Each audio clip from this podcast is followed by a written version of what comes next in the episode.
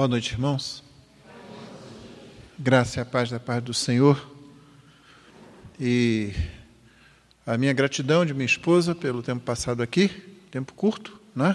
A gente gosta de ficar mais tempo numa igreja e conhecer melhor as pessoas, mas uh, muito do que nós começamos aqui nós vamos terminar na glória, né? na eternidade, quando teremos bastante tempo. Por isso, se você tem alguma coisa contra algum irmão seu, é melhor consertar isso logo, porque você vai ver a eternidade com ele ou com ela, né? E é bom que você já se acerte desde já. Não deixe que o Senhor Jesus tenha que acertar isso. É melhor você se acertar agora, né? Eu abro aqui para chegar um pouquinho mais para cá. Ah, é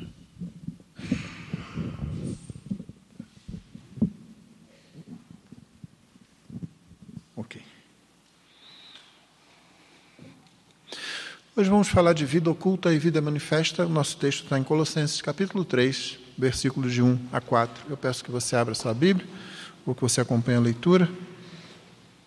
Colossenses capítulo 3, de 1 a 4. Vida oculta, vida manifesta. Diz a palavra de Deus: Portanto, se vocês foram ressuscitados juntamente com Cristo, busquem as coisas lá do alto, onde Cristo vive assentado à direita de Deus. Pensem nas coisas lá do alto e não nas que são aqui da terra. Porque vocês morreram e a vida de vocês está oculta juntamente com Cristo em Deus. Quando Cristo, que é a vida de vocês, se manifestar, então vocês também serão manifestados com Ele em glória. Essa é a palavra do Senhor. Nosso Deus conduz a nossa vida, desde o início dela até o seu fim. Na verdade, desde diante da eternidade e até a eternidade que vem depois disso que a gente chama tempo. E os desafios são sempre muitos, como nós já comentamos hoje pela manhã, e como você consegue ver sem dificuldades, simplesmente olhando à sua volta. Os desafios são tão grandes que a gente poderia pensar por que, que a gente se volta para livros tão antigos como as cartas do Novo Testamento, ou os livros do Antigo Testamento. Porque você vem aqui à sua igreja para ouvir mensagens que são pregadas sobre esses livros. Aliás, por que, que você, inclusive, tem a obrigação de observar se aquilo que o pregador fala está de acordo com esse livro, e se você for um crente maduro ou estiver amadurecendo, você inclusive vai dar ouvidos àquele pregador que prega de acordo com a Escritura e vai rejeitar aquele pregador que não prega segundo as Escrituras. E isso está se tornando cada vez mais raro hoje de acontecer. Parece que outras vozes soam ao nosso redor e nós somos desafiados, convidados, nós somos quase que forçados a ouvi-las, a concordar com elas, mesmo quando a Escritura aponta numa outra direção. Esse tem sido, na verdade, um desafio não desse momento, mas ao longo de toda a história do povo de Deus. Na verdade, isso começa lá no Éden, quando a serpente pergunta à nossa mãe, Eva, foi assim que Deus disse. Desde aquele momento, outras vozes começaram a soar. Só que a partir daquele momento, a partir da primeira desobediência, da queda de nossos primeiros pais, que nos tornou pecadores, ficou mais fácil de nós ouvirmos essas vozes. A história do Antigo Testamento, a história do povo de Israel, é basicamente a história de Deus buscando o seu povo recorrentemente, trazendo o seu povo de volta. Basicamente, o Antigo Testamento é construído sobre o que Moisés fez, sobre a lei. E se você observar bem, todos os profetas, em quase tudo que disseram, em suas mensagens, estão falando para o povo: voltem para a lei. Vocês estão sofrendo porque abandonaram a lei do seu Deus a lei dada naquele pacto firmado lá no Sinai. Retornem à lei. É o que os profetas fazem o tempo todo. Não importa quão específica seja a sua profecia, quão específica seja a sua palavra, o que eles estão dizendo para os governantes, para o povo, para os pobres, para os ricos, para quem quer que seja, sem diferença alguma, alguma é voltem para a lei de Deus. A lei de Deus nada mais é do que um retrato de Deus. Da sua grandeza, do seu poder, da sua santidade, da sua justiça, do seu juízo, da sua misericórdia, da sua graça, da sua bondade, do seu amor. Tudo isso você encontra na lei do Senhor. E a história do Antigo Testamento é essa, de Deus trazendo o seu povo de volta. Até que ele vai podando, podando o seu povo, de modo que, quando o Senhor Jesus vem naquilo que Paulo chama de plenitude dos tempos, ele encontra o seu povo aparentemente pronto, inclusive preparado um pouco mais por João Batista, que é o predecessor imediato de Jesus. Mas a verdade é, como nos diz João no prólogo do seu evangelho, que ele veio para o que era seu, mas os seus o rejeitaram. Continua sendo a busca de Deus por pecadores. E como eu falei hoje de manhã, Deus tem alegria em ter pecadores junto de si. Não pecadores apegados aos seus pecados, mas pecadores que ele lava dos seus pecados, a quem ele perdoa dos seus pecados e a quem ele traz para perto de si. Ele faz isso desde Adão, desde Eva, desde o povo antigo da antiga aliança e, desde, e, e durante toda a história da igreja. Deus continua fazendo isso. Nós continuamos sendo desafiados por outras vozes, cada vez com maior intensidade, talvez porque a nossa tecnologia permite isso mas não mudou nada o segredo para nós resistirmos a essas vozes. Você já pensou se Adão tivesse dito para a serpente: Não, assim diz o Senhor. Essa não era a fórmula de todo verdadeiro profeta? Assim diz o Senhor. Não é?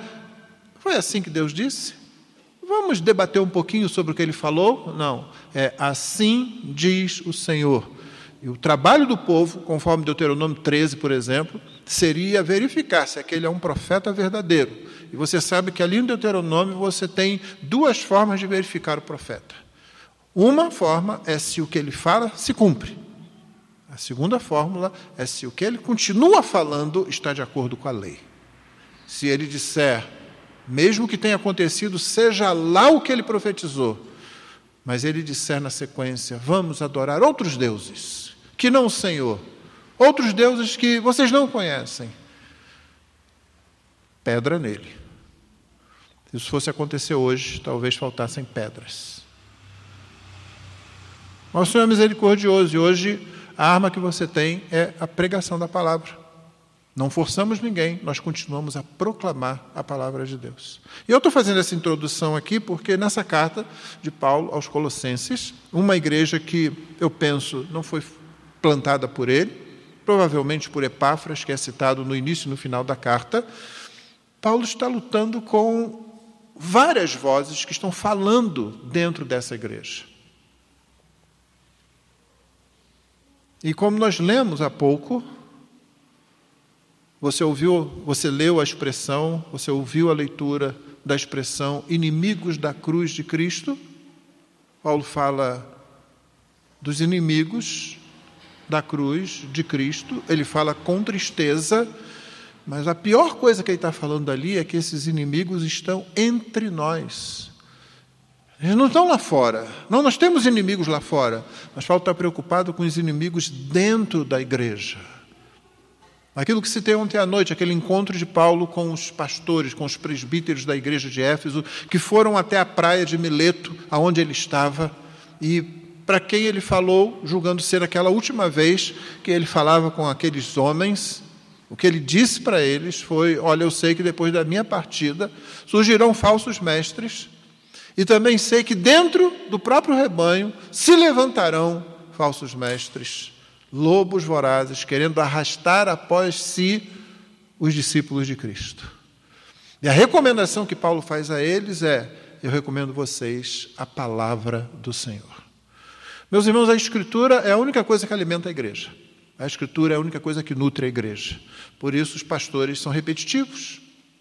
Se você vem para um culto, se você vem para uma pregação, se você vai a uma conferência procurando ouvir alguma coisa nova, Duas coisas podem acontecer aqui. Ou você não tem muito conhecimento das Escrituras ainda, talvez seja um crente novo, né? ou então você está procurando algum tipo de heresia. Porque nós não temos nada de novo, nós não temos que inventar nada, nós só temos que repetir, igual a papagaios, aquilo que ouvimos do Senhor. E é isso que um profeta é, e é isso que um, um pastor, um pregador fiel é um repetidor das palavras de Deus. Nós lemos, nós explicamos, nós aplicamos a palavra durante a exposição dela, a fim de que a igreja seja nutrida, seja fortalecida, porque somente isso alimenta a igreja de Cristo. A razão é muito simples, e Jonathan Edwards tinha uma expressão da qual eu gosto muito. Ele falava sobre uma fonte divina e sobrenatural. O que ele falava a respeito disso é o seguinte: a vida cristã ela é formada, ela surge, ela tem sua origem numa fonte que está fora da criação. Não pode ser produzida por nada que eu faça ou que você faça.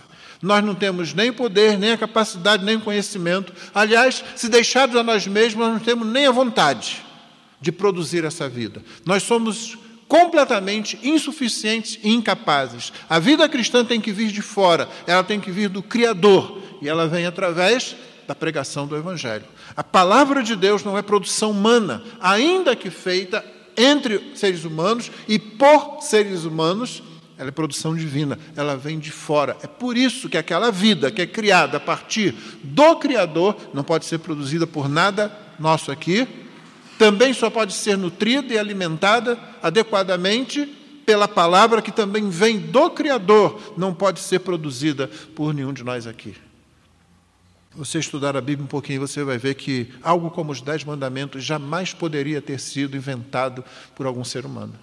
Já pensou sobre isso?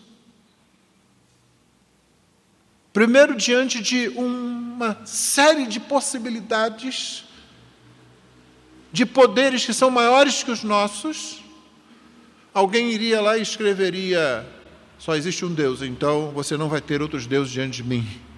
Não, o mais natural é que nós fizéssemos tudo o que você encontra os povos fazendo desde a antiguidade: lua, sol, estrelas, vento, trovão, raio, animais e uma série de outras coisas, florestas, espíritos nas florestas, uma série de divindades e semidivindades são inventadas por nós. Dificilmente a gente pararia e diria: não, só há um Deus, nós vamos adorar só, Ele. Quem escreveria um mandamento dizendo assim: não faça imagem desse Deus?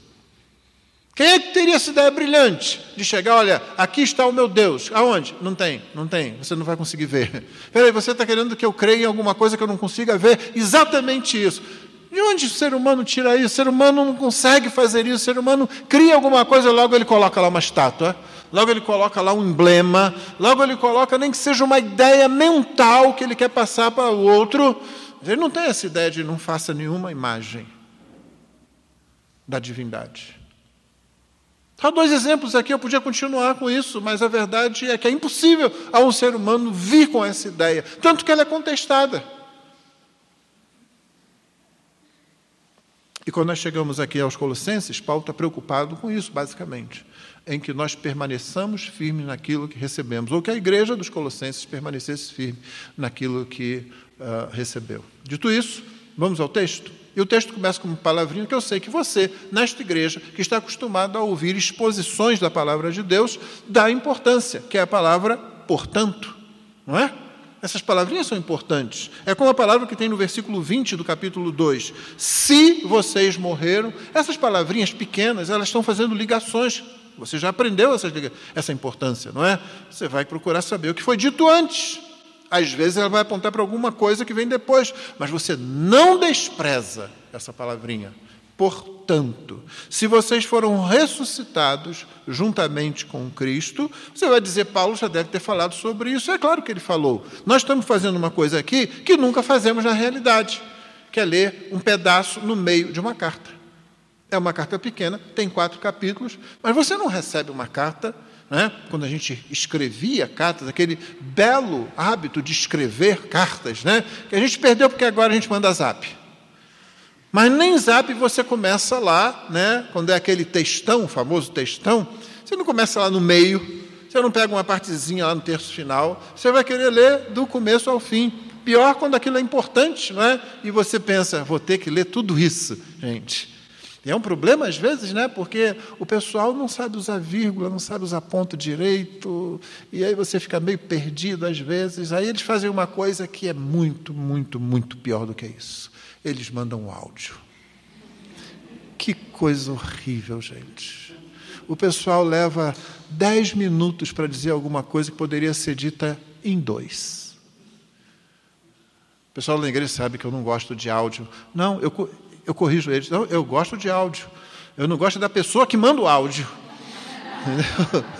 A pessoa que começa e diga: Oi, pastor, é, é que, bem, está tudo bem com o senhor? Ah, é que eu estou aqui assim, sabe? É, é que, pronto, eu já desligo, já não dá, não dá. Aí levar 20 minutos para falar um negócio que podia ter falado, ser falado em três. Mas, enfim, o fato é que quando escrevíamos cartas, nós tínhamos o prazer de abrir aquela carta e lê-la do começo ao fim. Era isso que eles faziam também, principalmente com uma carta curta como essa, mas também com cartas maiores a alegria de receber uma carta apostólica, de um verdadeiro apóstolo, com instruções de alguém autorizado por Jesus, hein? E agora a igreja se reúne para que alguém lesse aquilo. E havia profetas na igreja que eram instrumentos de Deus, não para ficar falando, eis que te digo, irmão. Não tinha nada a ver com isso que você vê em certos lugares. Não, eles confirmavam a doutrina apostólica, o ensino apostólico, com a ajuda do Espírito Santo de Deus. Essa era a principal tarefa dos profetas do Novo Testamento, já que era impossível que os poucos apóstolos existentes pudessem estar em todas as igrejas que começaram a ser plantadas ali ao redor do Mediterrâneo e até para outros lugares.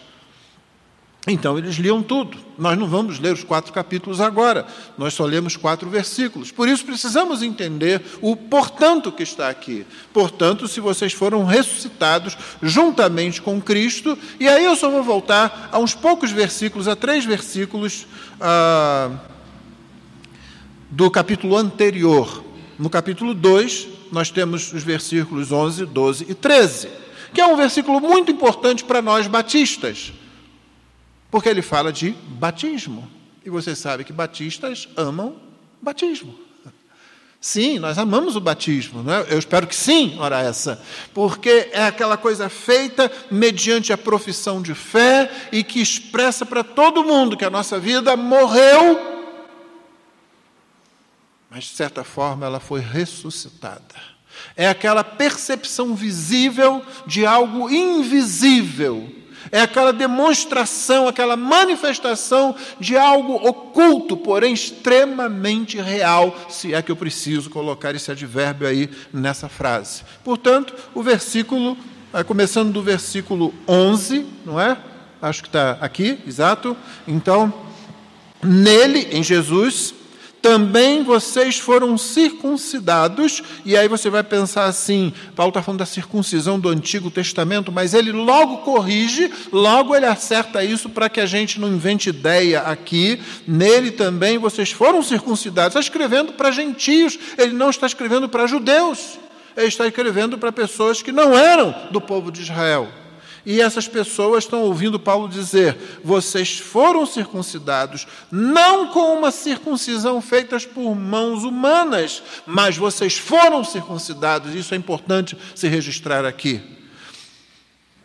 Não feita por mãos humanas, mas pela remoção do corpo da carne, que é a circuncisão de Cristo. Que circuncisão é essa?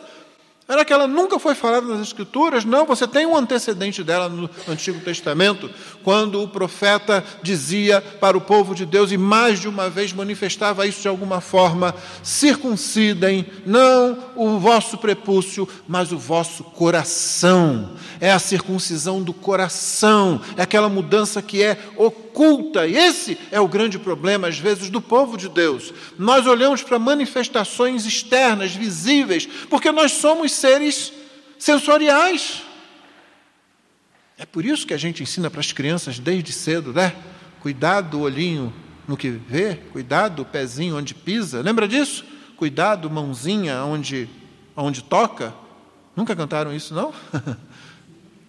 ah, se você não tornar isso legalista, né? se você não fizer do corinho uma versão legalista dele, ele está simplesmente ensinando que, olha, existe a nossa, essa nossa dependência dos nossos, das nossas sensações, dos nossos sentidos. Nós buscamos automaticamente alguma coisa para a gente olhar, alguma coisa que a gente possa ouvir.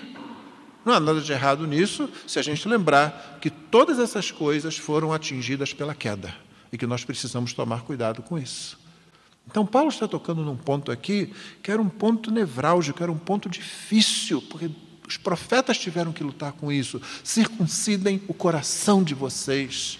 João Batista teve que dizer: olha, vocês não pensem aí que vocês podem dizer nós somos filhos de Abraão. Deus pode pegar essas pedras e transformar em filhos de Abraão. Porque eles diziam: não, nós somos judeus, raiz, circuncidados ao oitavo dia. Paulo se julgava assim. Ele dizia: sim, eu sou judeu, da tribo de Benjamim, circuncidado ao oitavo dia. Não há o que discutir a minha origem, a minha posição. Ele vai dizer na sequência que ele pegou isso e jogou fora. Tem que ter um bom motivo para você fazer um negócio desse. E o motivo principal é que Paulo entendeu o que era a circuncisão do coração, que aqui ele trata como circuncisão de Cristo. E ele está falando: se vocês que não são judeus creram em Jesus Cristo, vocês também sofreram uma cirurgia, só que ela não foi no corpo físico, no seu corpo material, ela foi na alma de vocês.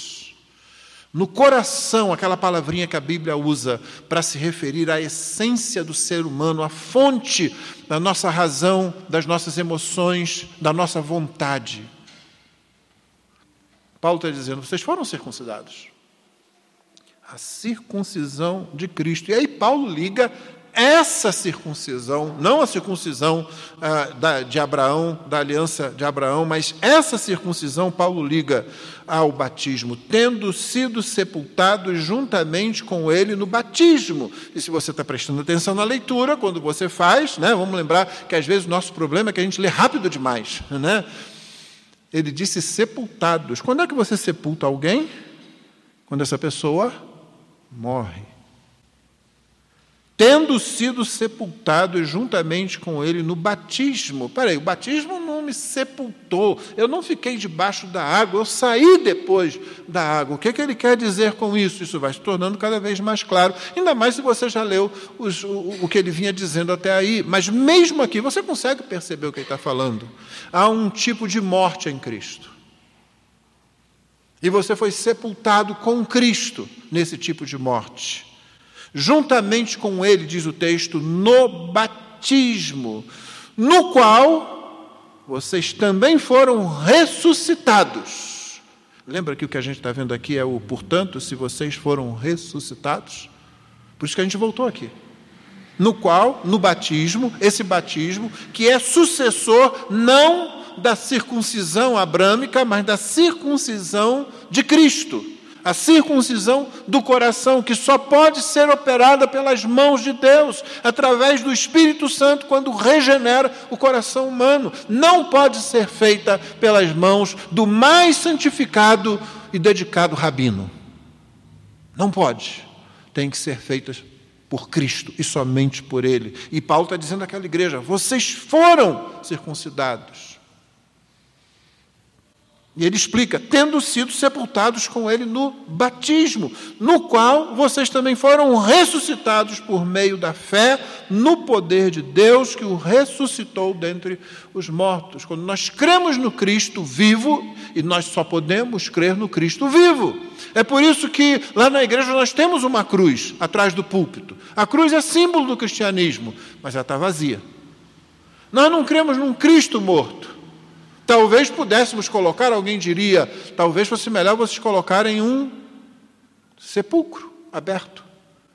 Mas a arte para isso, além de ser muito difícil, talvez a compreensão ficasse mais difícil ainda.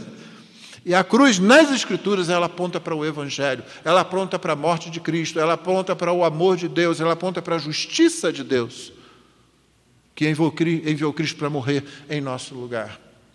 O amor de, Cristo, tá, de Deus está manifestado ali porque Cristo estava sobre a cruz, mas a justiça de Deus também estava manifestada na cruz, porque havia uma cruz sobre a qual Cristo estava.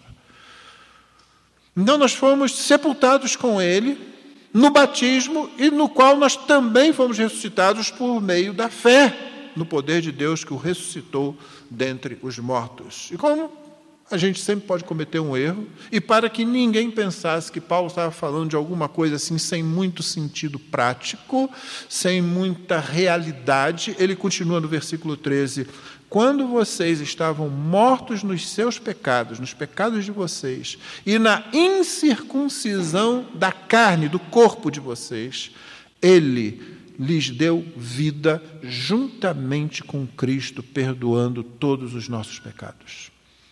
O que Paulo vai passar a dizer a, a partir do capítulo 3, como observou um comentarista, é o seguinte: nos capítulos 1 e 2, Paulo demonstra que Cristo é o objeto da nossa fé. Totalmente suficiente. Aliás, suficiência de Cristo é um tema principal na carta aos Colossenses. Mas Cristo não é somente o objeto da nossa fé. Cristo também é a fonte da nossa vida. Nós fomos sepultados com Ele e nós ressuscitamos pela fé no poder de Deus que ressuscitou Cristo dos mortos. E aí, Paulo, como que volta um pouquinho a fita, se é que alguém ainda entende essa linguagem hoje, né? Volta a fita um pouquinho, quando os filmes eram ainda em fita, né? Os mais não têm a menor ideia do que eu estou falando, né? Mas dá lá uma, um, um voltar lá no, no, no, no, controle remoto. Paulo faz isso, é isso que ele está fazendo no versículo 13, quando ele diz: e é assim, volta um pouquinho para você perceber, quando você estava morto, e você não tinha a circuncisão que os judeus têm, a circuncisão feita no corpo lá ao oitavo dia, quando você estava morto no seu pecado, o seu pecado que matou você, o seu pecado que mantinha você em morte espiritual, o seu pecado que impedia você de ver Cristo, de ver Deus, de ver o amor de Deus, de ver o seu próprio pecado, quando você estava nessa condição, e é nessa condição que todos nós pecadores nascemos, nessa completa cegueira, nessa completa incapacidade, nessa condição, Ele deu vida a vocês ele lhes deu vida juntamente com Cristo. Nada acontece sem Cristo. Ele lhes deu vida juntamente com Cristo, como? Perdoando o problema, a causa, resolvendo essa, essa causa, perdoando todos os nossos pecados. E aí ele vai continuar falando sobre o cancelamento dessa dívida real, dessa culpa real, que Cristo operou quando Cristo foi cravado na cruz. Ele pegou as acusações e cravou junto com ele ali, de sorte que nós fomos justificados pela fé no poder de Deus que ressuscitou Cristo dentre os mortos. Deu para entender? O pecado é morte. Paulo fala em Romanos 3: o salário do pecado é a morte. O dom de Deus, o dom gratuito de Deus, é vida em Cristo Jesus. É isso que Paulo está falando. A condição de vocês não é de necessitar de uma circuncisão física, porque vocês já sofreram a circuncisão de Cristo no coração. Ele fez isso quando vocês estavam mortos em delitos e pecados, para utilizar o vocabulário da carta gêmea dessa carta de Colossenses, que é a carta de Efésios, lá no capítulo 2. Vocês estavam mortos em delitos e pecados. Ele deu vida a vocês. Como que ele fez isso? Perdoando os pecados em Cristo Jesus. O símbolo disso está no batismo. Por isso que a gente chama o batismo. Quando a gente vê alguém descer as águas e a gente vê aquela pessoa ser trazida de volta. Meu irmão, nunca participe de uma cerimônia de batismo de forma tola, de forma superficial, de forma como se fosse uma grande brincadeira. Eu vi coisas horríveis na internet. Eu vi todas aquelas coisas que aconteceram durante a pandemia, gente jogando jatinho e vi algumas pessoas querendo fazer batismo por imersão num, numa piscininha pequena e querendo alguns batizando, enfiando a cabeça no balde. Eu não consigo rir de nada disso. Eu não consigo achar isso engraçado. Eu acho isso um assinte, eu acho isso uma afronta ao que Cristo fez por nós, porque é isso que a gente está simbolizando no batismo. Uma pessoa estava morta em seus delitos e pecados, agora ela morre na, na cruz de Cristo, com Cristo, e isso acontece quando ela é imersa nas águas. Ela morre, ela morre para si mesma, ela morre para o mundo, mas principalmente ela morre para a lei. Ela morre para a lei a lei não pode mais alcançá-la. Note bem, ela não morreu, ela continua respirando. É, se o pastor não demorar com ela tempo demais debaixo d'água, ela continua respirando, mas diante de Deus ela está morta para a lei. A lei não consegue mais chegar lá. Mas a lei não consegue chegar lá porque a lei pegou Cristo. E pegou como se ele fosse culpado do nosso pecado. Na morte dele, nesse sentido, nós morremos e você foi sepultado, juntamente com ele no batismo. Mas aí vem a sequência do, do, do rito, né? se eu puder falar assim. A pessoa é trazida, ela foi imersa, agora ela é emersa das águas. Paulo vai dizer em Romanos 6 que é para andar em novidade de vida. E vai alinhar o batismo com aquilo também. Sim, novidade de vida, porque Cristo é a fonte da nossa vida. Morremos, mas agora estamos vivos para Deus. Deus nos vê. Por um momento a gente saiu do radar da ira e da justiça de Deus. E agora a gente aparece novamente, não mais nesse radar, mas na lista de membros da família divina. Você percebeu o que aconteceu? Cristo foi à cruz. Eu costumo dizer quando ministro a ceia na igreja, para que nós fôssemos convidados à mesa. Cristo bebeu o cálice da ira, para que nós bebamos o cálice da comunhão no sangue de Cristo. Isso não é bonito? A gente não pode pegar a ceia do Senhor, o batismo, e fazer de qualquer jeito. A gente não pode fazer isso como se fosse ah, um ritualzinho. Ah. Muito menos a gente deve fazer isso como se fosse um momento de descontração, é um momento de solenidade, é um momento de olhos marejados, é um momento da gente lembrar. Meu irmão, é, é como se você, é como se fosse o dia do seu casamento. Você se lembra do dia do seu casamento? Eu não vou fazer essa pergunta direto aos maridos, não, porque alguns têm até dificuldade, às vezes, de lembrar a data. Só conheci um casal onde a mulher é que não lembrava, o marido sempre lembrava. Mas isso é uma exceção que só confirma a regra. Você se lembra do dia do casamento? Eu sempre me lembro do dia do meu casamento. Eu me lembro de como minha noiva apareceu lá na porta e como todos os restos sumiu quando ela apareceu lá. Eu não estava mais ligando para ninguém ali, apenas ela que apareceu lá. Mas quando você celebra o dia do seu casamento, é como se você estivesse lembrando aquele momento, os votos feitos, aquilo tem que estar sempre na mente da gente. Mas você vive o seu casamento dia a dia, não é? E não é sempre festa, é? O dia do casamento é festa, mas o casamento não é sempre festa. Como eu disse ontem à noite, nós pegamos dois pecadores e colocamos debaixo do mesmo teto. O que, é que você espera que vai acontecer ali? Vai acontecer uma luta. É somente por graça, seja a graça comum sobre os não crentes, seja a graça de Deus sobre os crentes, que nos permite viver e constituir famílias, assim como amizades e outras coisas, como eu falei ontem à noite. Então, o batismo deve ser lembrado quando você celebra a ceia. Muitas igrejas têm um hábito, eu julgo saudável, de fazer a leitura do pacto da igreja no dia que a pessoa é batizada e a cada ceia a igreja relê aquele pacto novamente. É bom lembrar, é bom quando você vem a um batismo você se lembrar do seu batismo. É bom quando você está diante da mesa da comunhão lembrar daquele dia e de tudo que significou, porque naquele dia ficou claro para todo mundo, foi aquela forma visível, a forma manifesta da vida oculta lá dentro aquela que as pessoas não veem. Por isso, o batismo é um dia de testemunho também. É o dia que você chama as pessoas, venha ver o meu batismo. E aí você tem toda a oportunidade de ensinar para amigos não crentes ou de outras religiões o que significa o batismo. Eu tenho uma filha que vive no Quebec, no Canadá. E é interessante, ela me disse, pai, aqui quando nasce um bebê, eles levam para batizar, geralmente na igreja romana. Né? Aliás, sempre na igreja romana, eles levam lá para batizar. Todo bebê que nasce leva lá para batizar.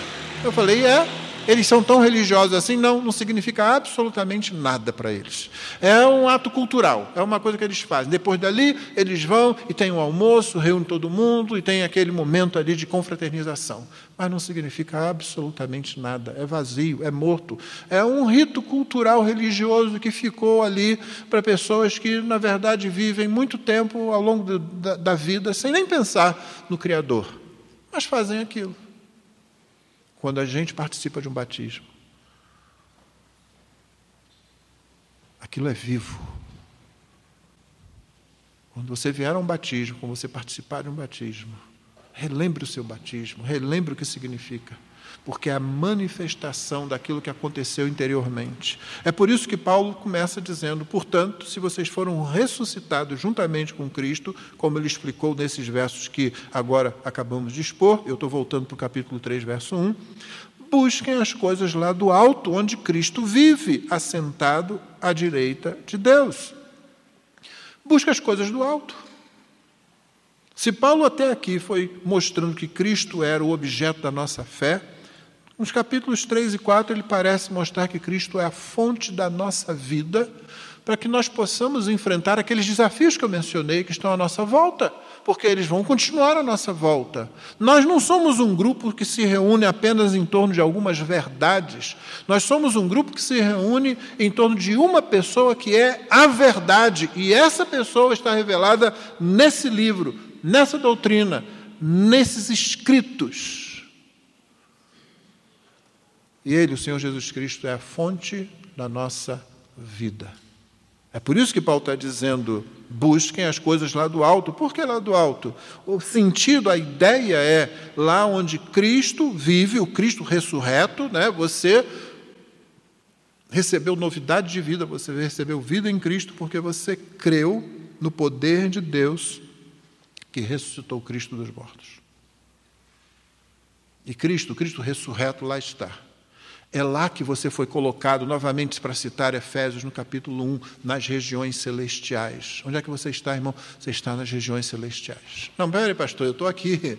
Eu estou aqui na Igreja Batista Histórica, Conselheiro Lafayette, Minas Gerais, Brasil, América do Sul, Hemisfério Sul, planeta Terra. Não, você está muito mais além disso. Você está aqui. Mas em Cristo, a quem você foi unido, Lembra da pregação de hoje de manhã? Cristo, a videira verdadeira na qual nós fomos colocados, colocados. Em Cristo você está nas regiões celestiais, está bem perto do trono de Deus, ali ao lado do trono de Deus. Assentado à direita de Deus. Está assentado, Cristo não está assentado num banquinho, não. Não, tá, não pensa em Cristo como sendo assentado num, trono, num, num banquinho colocado para ele, não. Está entronizado nos céus à direita de Deus Pai. Por isso o apóstolo vai continuar no verso 2 dizendo: Pensem nas coisas lá de alto, lá do alto e não nas que são aqui da terra, porque vocês morreram, como ele acabou de explicar no versículo no capítulo 2, nos textos, nos versos que lemos, porque vocês morreram e a vida de vocês está oculta juntamente com Cristo em Deus. Por que pensar nas coisas que são do alto? Por que, que agora ele vai falar a respeito de vários pecados, do versículo 5 em diante? Né? Lembra, nós só lemos um trechinho no meio da carta, mas do versículo 5 em diante, ele vai falar coisas como: façam morrer, ou na versão antiga, mortifiquem as obras da carne. E ele faz aquela lista: né? imoralidade, imoralidade sexual, impureza, paixões, maus desejos, vai por aí. Como que você enfrenta isso? E como que você enfrenta isso sem se tornar legalista? Ou achando que você precisa de algum ritual estranho e aqui eu preciso abrir um parênteses para falar da heresia colossense, do problema que estava acontecendo ali. Quando nós lemos a carta, parece que isso que os teólogos resolveram chamar de heresia colossense era uma mistura basicamente de três coisas. Havia aquele pessoal que queria voltar para o judaísmo de alguma forma, por isso preocupados, eu não sou circuncidado, eu não sou judeu. Havia aquele pessoal que parece que tinha ficado muito místico a ponto de confundir o papel dos anjos e talvez querer adorá-los, querer ver manifestações desse tipo. E havia aquele pessoal que parece que tinha virado a seta. A seta é aquele tipo de pessoa que acha que tem que se afastar de tudo, tudo que possa parecer prazer, tudo que possa parecer alegria, tudo que possa parecer material, para que ele possa ser mais espiritual. Você notou que quando Paulo fala sobre essa vida que está oculta em Cristo Jesus, ele está dando a chave para que os membros da igreja de Colossos enfrentem esses falsos mestres, esses falsos ensinos que lá estavam, né, tentando atrair o rebanho para essas coisas, com certas coisas que pareciam muito atraentes. E meu irmão, como essas coisas atraem as pessoas? É fantástico. Se você começar a fazer uma igreja legalista, é capaz de vir um monte de gente. Coloca umas proibições estranhas, vai aparecer gente querendo fazer aquilo. Se você quiser fazer uma igreja mais mística, tem um anjo aqui desse lado. nesse canto. Nossa, pessoal vai vir. Gente, eu não estou vendo esse anjo. Como é que vocês estão vendo? Eu também quero ver. Dali a três semanas ele vai começar a ver o anjo. O ser humano é assim. Paulo está dizendo: não, tudo que você precisa está oculto em Cristo. A sua vida está oculta em Cristo. Antes você estava morto, agora você tem vida, e isso está em Cristo. E você mesmo está em Cristo, que aliás é uma expressão favorita de Paulo nessa carta e principalmente na carta aos Efésios. Meu irmão, você está em Cristo. Em Cristo está a sua vida. E isso é um desafio para nós, porque, como eu disse anteriormente, nós queremos ver, nós queremos ouvir coisas. É por isso que atrai muita gente quando chega alguém dizendo que teve uma visão qualquer de Deus uma visão qualquer de algum anjo que falou alguma coisa, ou quando disse que ouviu Deus falando isso ou que ouviu Deus falando aquilo. A pessoa bate a cabeça ou come uma feijoada na hora de dormir, o que é muito ruim de fazer, nunca faça isso, tá? E depois diz que teve alguma coisa lá, alguma visão. E o pior é que você vai encontrar plateia para isso. Aí vem você com Paulo escrevendo aos Colossenses. Ah, não, isso aí não ler, estudar, memorizar. Não, isso eu não quero, não. Eu quero uma coisa espiritual. Paulo diz: olha, essa igreja já passou por isso, e isso não lhes estava servindo de nada. Existiu na, história da igreja um movimento chamado pietismo. O pietismo, a palavra vem, a palavra piedade, que significa principalmente devoção. Surgiu em contraposição ao que ficou conhecido como escolasticismo, escolasticismo protestante.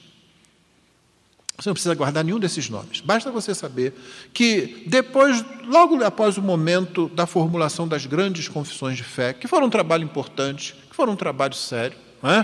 formulando as, as doutrinas, os ensinos, a Confissão de Fé de Westminster, a Segunda Confissão de Fé Londrina e outras do tipo, isso parece que deu às pessoas uma injeção de desejo de sistematizar tudo, e muitos líderes e muitos pastores, ao invés de vir para o púlpito para expor a palavra de Deus e pregá-la, começaram a fazer uma espécie de filosofia teológica do púlpito.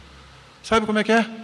Fazer pensamentos difíceis, tentando sistematizar algo cada vez mais do púlpito, e os crentes, sem ser alimentados, começaram naturalmente a ficar inquietos, incomodados com aquilo. Eu estou fazendo um resumo bem ah, ah, ah, curto aqui, bem superficial, mas se você quiser ler a história, você vai ver que é basicamente, a grosso modo, isso. O que acontece é que pessoas reagem a isso. As pessoas dizem: Olha, eu quero vida.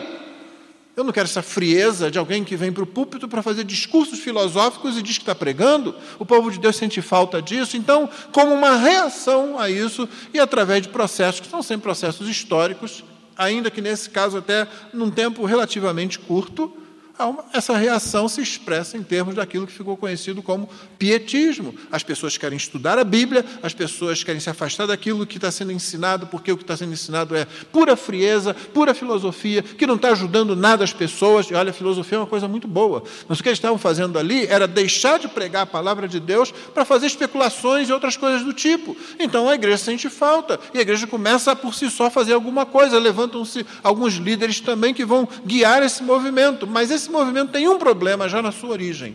Ele não é uma dedução do que a Escritura diz, ele não é o que surge da Escritura, ele é uma reação a um problema. Você já tem um problema e agora você reage a esse problema. Geralmente, o que surge como uma negação, como uma negativa, como uma reação, tende a ter problemas em si mesmo. E logo o petismo demonstrou um problema mais específico, que foi a hipervalorização da experiência. A pessoa tem experiência, ela sentiu isso ou sentiu aquilo, ela achou que ouviu isso ou ouviu aquilo, a escritura começa a decair no conceito, e o que, é que você vai dizer? Meu irmão, eu não tenho nada para dizer a uma pessoa que diz para mim, pastor, Deus me disse que. Eu só vou cobrar dela que ela faça aquilo. meu irmão, se Deus te falou, então vai em frente e faz. Tá? A não ser que o que ela diga seja extremamente é, perturbador ou ridículo. Né? Eu me lembro sempre de um professor meu que estava no trem lá no Rio de Janeiro, é, um professor de seminário, e ele começou, ele ouviu duas mulheres que estavam conversando perto dele, e uma falou assim: Deus vai me ajudar que eu vou roubar o marido de fulana. E aí ele disse que ficou tão indignado com aquilo que ele se meteu na conversa. Ele disse: Olha, minha senhora, não põe Deus no meio dessa safadeza, não, tá? Deus não vai ajudar a senhora nesse negócio, não, né? Mas em geral, se uma pessoa chega e diz, pastor, Deus disse que eu vou, eu tenho que ir para a China. Deus disse para você? Disse, então vai. Mas Deus disse que a igreja tem que me ajudar. Ah, bom, isso aí tem que dizer para mim primeiro. Ah? Ele disser para mim, eu até levo para a igreja. Mas se ele disse, vai, dá um jeito. Ah? Não importa se a gente vai ajudar ou não. Sim, é um argumento que você fazer o que com ele? Então esse pessoal começou a ter experiências, a Bíblia começa a perder valor e você acha que já tentou conversar com alguém assim? A dificuldade. Você está tentando falar com a pessoa, ela não está te ouvindo, porque ela disse que ouviu a voz de Deus. Isso acontecia lá, aparentemente acontecia com os colossenses. Então aquele movimento era um movimento que surgiu dessa forma. Por que, que eu trouxe esse movimento para cá? Porque um pouquinho depois surgiu uma coisa que ficou conhecida como o fim da cristandade. Tipo assim, o Ocidente todo era crente, de um jeito ou de outro. Cristão, vamos dizer assim. Não importa se era salvo, não estou falando que era regenerado e santo, não. Mas todo mundo é cristão. Mas há um fenômeno que acontece com diversos outros pontos que não vem ao caso agora, e surge a, o secularismo. E o pietismo não, não conseguiu sobreviver a isso. A coisa fundamentada na experiência e não na escritura não tem como fazer frente a esses desafios. É por isso que você tem que se lembrar: a sua vida está oculta com Cristo em Deus. Final do versículo 3. Sua vida está oculta juntamente com Cristo em Deus.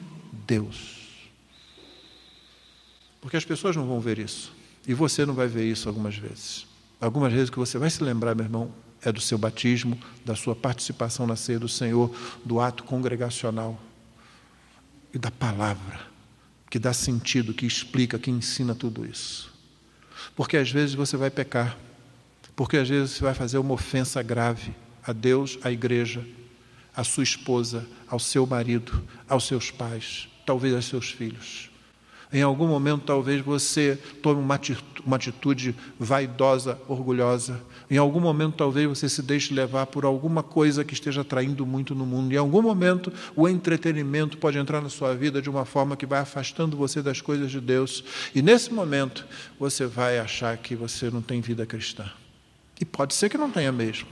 Mas muitos cristãos, às vezes, vão, começam a sucumbir porque eles esquecem que, mesmo nesses momentos, eles podem clamar a Cristo em quem a vida deles está. E é muitas vezes o que reergue o crente do erro, do pecado no qual ele caiu. É quando ele diz para o diabo: Eu estou caído aqui no chão, mas eu sou filho de Deus em Cristo Jesus. Isso é o suficiente, talvez, para fazer você se arrastar até o pastor mais próximo ou ao irmão mais próximo e dizer: ajuda. Qualquer pastor já que, que pastoreia por algum tempo já recebeu, como eu, várias vezes crente dizendo: Pastor, eu acho que eu não sou crente. Eu não sou crente, pastor. Eu, eu tenho feito isso, ou tem acontecido isso comigo, e a minha vontade sempre é perguntar assim: se você não é crente, está fazendo o que aqui? Porque veio me perguntar qualquer coisa. Por que você se preocupou? Um não crente nem se preocupa com isso. Ele não está preocupado com nada disso, não. Agora o crente fica preocupado. Ele vem, ele continua vindo. E aí o que você faz é pegar a mão, ah, irmão, vamos erguer. Você caiu? Vamos levantar. Porque é Cristo que levanta você. Porque a sua vida não é produzida por você mesmo, ela está oculta juntamente com Cristo em Deus. Ela está oculta, mas ela está lá. Quando você vira um crente se afastando, vá perto dele, talvez ele esteja começando a pensar: não, eu não estou vendo manifestações na minha vida, e às vezes as manifestações não acontecem mesmo. O texto que eu li hoje pela manhã, ah, na carta de João, capítulo 15, versículo 11, é aquele, tem aquele contexto aonde o galho, o ramo preso na videira, produz muitos frutos. É o contexto no qual Jesus disse: Eu escolhi vocês para que vocês vão e, dê, e deem muitos frutos. E aí o crente, por algum motivo, começa a se afastar, se esfriar, qualquer coisa daquelas que eu citei, os frutos vão desaparecendo, ele começa a ficar fraco. Mas ele ainda é um crente. Eu estou tratando aqui não daquela pessoa que estava na igreja fingindo e de repente se desvia. Eu estou falando do crente, que é capaz de passar por essas experiências. Meu irmão, quando você vira alguém assim, aproxime-se. A vida dele, a vida está oculta juntamente com Cristo em Deus. Se você no processo descobrir que não é crente, que aquela pessoa não é crente, simplesmente reapresente o Evangelho, é isso que você faz. Mas aquela pessoa pode ser um crente precisando ser reerguido. E a vida está lá. E quando o diabo vier tentar você com essa ideia qualquer aí de que você. Ó, oh, você não é crente, não, viu? Você não está indo à igreja, você não está lendo a Bíblia, você não está fazendo igual seus irmãos. Primeira coisa, você diga para o diabo: Eu não preciso ouvir você. Porque quando a gente tem que ser confrontado a respeito dessas coisas, se nós estivermos errando desse jeito, nós já temos a palavra do nosso Senhor para falar isso para a gente. Você não precisa que o diabo venha falar esse negócio para você. A segunda coisa que você tem que lembrar é: eu olho para a minha vida e estou vendo que é realmente isso. Mas por que, que eu não estou satisfeito? Por que, que eu não estou bem? Porque Deus ama você porque a vida de Cristo está em você. E Deus está dizendo, mesmo que os profetas disseram para o povo de Deus no Antigo, no Antigo Testamento, volta. Agora não é volta para a lei, é volta para o Evangelho, que é expressão da lei de Deus, na verdade, porque você vai lembrar que a lei era graça, a lei era misericórdia, a lei era amor de Deus.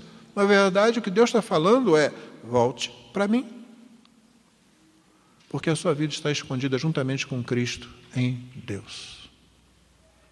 Para terminar, irmãos, o versículo 4 diz: Quando Cristo, que é a vida de vocês, se manifestar, então vocês também serão manifestados com Ele em glória.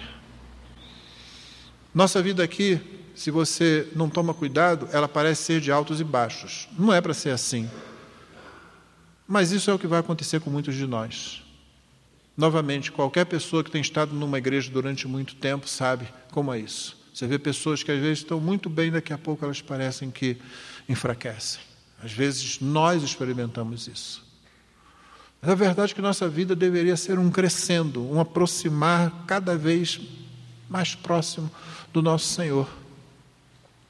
Porque nós estamos caminhando para o céu, irmãos. Nós estamos caminhando para a manifestação gloriosa dessa vida que é oculta. Essa vida que os outros não veem, muitas vezes. Essa vida que o seu familiar não vê. Pouca coisa, poucas coisas serão mais difíceis do que testemunhar para um familiar, não é? Seu pai, sua mãe, que não são crentes, criaram você, conhece seus defeitos, conhece muitos dos seus segredos, seu irmão, sua irmã, talvez um cônjuge não crente. E você tem que testemunhar para aquela pessoa que vê a sua vida sempre, que vê os seus defeitos. Nós ficamos inibidos por causa disso, porque aquela vida está oculta. Muitas vezes ela não está se manifestando como deve. E no final, como você já pode prever, ela vai se manifestar gloriosamente. Mas ela tem um tipo de manifestação a ser feita enquanto não chega, enquanto se prepara. É por isso que a nossa vida deve ser mais um caminhar, uma jornada na qual nós vamos nos aproximando cada vez mais do nosso Senhor olhando para Ele e caminhando, como Paulo diz aos Filipenses, eu vou olhando para o alvo, prosseguindo nessa caminhada, para que a gente brilhe a luz de Cristo, que é a pregação e a vivência do Evangelho de Cristo, com defeito, imperfeitos, sim, não, não, não fique intimidado por isso, não. Apenas se aproxime do Senhor, da Sua palavra Testemunhe, mesmo aquela pessoa que te conhece bem, ela pode estar de repente rejeitando porque ela vê alguma coisa dessa vida que se manifesta quando nós testemunhamos do Evangelho de Cristo. E ela sabe que ela não tem aquilo. Mas o verso 4 fala de outro tipo de manifestação.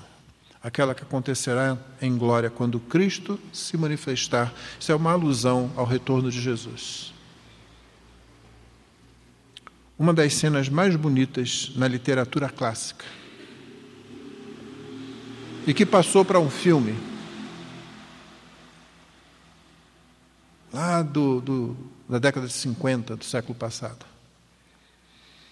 Ela é escrita por Homero na Odisseia, ou da história de Ulisses. Ulisses, rei de Ítaca, tinha participado da guerra de Troia. E depois que passou por tudo aquilo, ele quer voltar para sua casa. E ele leva dez anos para voltar para sua casa, enfrentando toda sorte de dificuldades, porque ele era muito abusado, essa é a verdade. Era muito abusado. E os deuses ficavam chateados com ele. Para isso, ele enfrentava outras situações, de forma, de modo que só depois de anos é que finalmente ele chega lá em Ítaca. E lá tinha se estabelecido um bando de gente. Um bando de gente que não queria nada, se aproveitando de tudo que ele tinha e querendo casar com sua esposa, Penélope. E Penélope arrumou uma estratégia para não escolher o marido, porque ficar todo mundo forçando, você tem que escolher o marido, você tem que escolher o marido. Então ela estava fazendo uma mortalha, mas de noite ela desfazia o que ela tinha feito. Então nunca acabava o serviço. Né? De dia estava, não, estou fazendo, quando eu terminar isso aqui, eu vou escolher o marido. Só que o pessoal foi percebendo, demorou demais, né? A coisa, eles, você vai ter que, se você não não escolher alguém, nós vamos forçar isso, um de nós vai casar com você. E finalmente Ulisses chega à sua casa. Mas ele é um camarada muito sagaz, então ele primeiro vai lá e observa. Ele encontra o filho dele, dá instruções, e dá instruções para a sua esposa sem que ela saiba que ele é ele. E o que ele diz que é para ela fazer é invocar o teste de doze machados, onde num tronco doze machados eram colocados e através do seu cabo, os machados estavam sem cabo, naturalmente, através do lugar do cabo, alguém tinha que curvar o arco de Ulisses, colocar a corda para que o arco pudesse ser usado e atirar uma flecha através daqueles doze machados. Só que o arco tinha sido dado a ele por uma deusa, de modo que só ele podia curvar aquele arco. E o pessoal tentou, tentou. E ele se apresenta lá como um mendigo. E quando todo mundo tenta e ninguém consegue colocar a corda no arco, para que o arco possa ser usado, aí ele diz: Eu posso. Naturalmente todo mundo ri dele. Todo mundo caçoa dele. Ali estão alguns homens de sangue nobre, de famílias importantes, querendo se tornar o rei de todo aquele reino. E aí vem um mendigo batendo a porta. Meus irmãos, nós somos vistos como mendigos pelo mundo. Hebreus 11 demonstra, principalmente na sua segunda parte, como o mundo nos vê. Alguns de nós são mortos, são torturados, são abusados Muitos de nós são desprezados. Talvez alguém já tenha sido desprezado de uma promoção, mesmo aqui no Brasil, porque é crente. Isso acontece em muitos lugares. Em muitos lugares, os filhos dos crentes não têm direito à melhor escola, dependendo da religião que toma conta daquele país. Talvez, quando você se apresente como crente, a pessoa olhe para você na universidade, no seu segundo grau, como se você fosse uma espécie de ultrapassado, retrógrado, alguém que não tem muita cultura, uma pessoa de cabeça vazia que vai atrás do ensino de homens que têm lábia e por aí vai. Nós somos Ulisses ali naquele momento.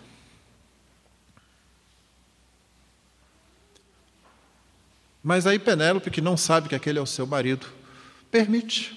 E todo mundo ri, porque se os nobres e grandes não conseguiram, Ulisses não faz força nenhuma.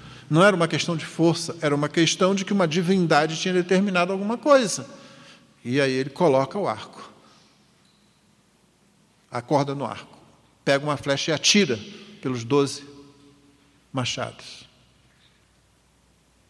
E aí ele acaba com todos aqueles que estavam ali há um tempão, comendo da sua comida, roubando da sua riqueza e tentando se colocarem como reis.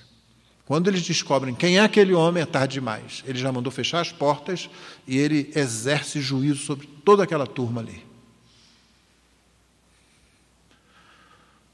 Quando Cristo, que é a vida de vocês, se manifestar, então vocês também serão manifestados com Ele em glória.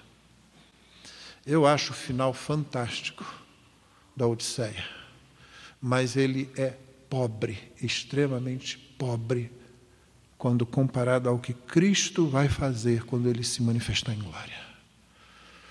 Primeiro, porque nós não vamos ser orgulhosos como Ulisses foi, e na situação dele, e dentro do enredo da cosmovisão ali do livro de Homero, era o que ele tinha que fazer mesmo. Não. A nossa alegria maior não será ver que os outros finalmente vão ver que nós estamos certos. Você já passou por isso?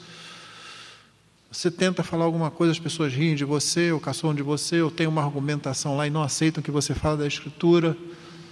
E você ah, vai ter um dia que essa pessoa vai ver que ela está errada. Naquele dia nós não vamos estar ligando para isso. O que nós vamos estar querendo ver é a glória manifesta do nosso Senhor. Nós vamos querer ver o nosso Senhor em glória. E quando a glória dele se manifestar, Paulo diz que a vida que estava oculta lá, às vezes, em alguns momentos, até para nós mesmos, ela também será manifestada. E uma vez manifestada, não será mais oculta, porque para toda a eternidade nós viveremos no brilho da glória do Senhor, no sorriso do nosso Deus para nós, por causa de Cristo Jesus. Porque um dia nós estávamos mortos em delitos e pecados, mas Ele veio e nos deu vida. Nós fomos sepultados com Ele, nós fomos ressuscitados com eles. E o Paulo está dizendo, pense nas coisas que são do alto. Pense na realidade como a Bíblia lê a realidade. Pense em Deus que está mais perto de você do que você pensa que Ele está. Pense em Deus que, mesmo quando você, que é crente, tenta se afastar, Ele vai atrás de você. A disciplina de uma igreja, por exemplo, o processo de disciplina da igreja, não é um bando de crentes querendo se livrar de alguém, não se a igreja faz disciplina corretamente. É um grupo de irmãos dizendo: volta para dentro de casa, fica na família. É um ato de amor e que, pela graça de Deus, tem resgatado muita gente que estava se afastando.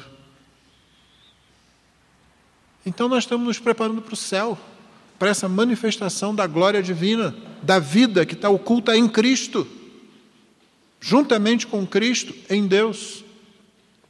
E você é convidado a dar brilho a essa vida, ainda que camuflada pela nossa imperfeição, pela presença do nosso pecado ainda mas que de vez em quando, quando você prega o Evangelho, quando você anuncia Cristo Jesus, esse raio de luz, que não é seu, é de Cristo, mas que brilha através de você, alcança alguém. E você vê essa vida se multiplicar. Mais um que estava morto e agora vive. E você sabe que há alegria no céu já agora haverá muito maior alegria na eternidade, nos novos céus e nova terra. Portanto, meu irmão, pense nas coisas que são de cima. Não se deixe levar pelos atrativos aqui. Há um hino cantor cristão que chama, que diz, o título dele é Saudade. Saudade. Ele diz: Eu tenho saudades do Senhor Jesus, do céu. É uma estrofe que diz: Passarinhos, belas flores, tentam me encantar, ó oh, vãos terrestres esplendores, não quero aqui ficar. Eu termino com uma outra citação de C.S. Lewis, no comentário aos Salmos, um comentário que ele tem aos Salmos, quando ele diz assim: O problema do ser humano, do pecador, não é que ele deseje poder, prazer. O problema é que ele deseja muito pouco. Muito pouco, ele se satisfaz com essas coisas terrenas. O crente, quando ele descobre Cristo, ou quando ele é descoberto por Cristo, ele não consegue mais satisfazer com essas coisas assim. Quanto mais perto de Cristo ele chega, mais ele quer. Ele diz: Não, não, isso aí era muito bom, já não é mais. Eu não quero só isso. O crente é alguém que quer mais. E Lewis faz uma, uma uma figura, tece uma figura muito boa. Ele diz assim: Nós recebemos as bênçãos de Deus, que são dadas por Deus, e damos graças a Deus, e elas são como os raios do sol. Os raios do sol, como estava hoje pela manhã, não é? Bem cedinho, aquele, aquela coisa gostosa assim, mas o crente ele não satisfaz com o raio do sol. Ele quer o próprio sol. no nosso caso, o sol da justiça, o Senhor Jesus. Ah, nós queremos as bênçãos, nós somos gratos pelas bênçãos do Senhor, mas nós queremos Ele.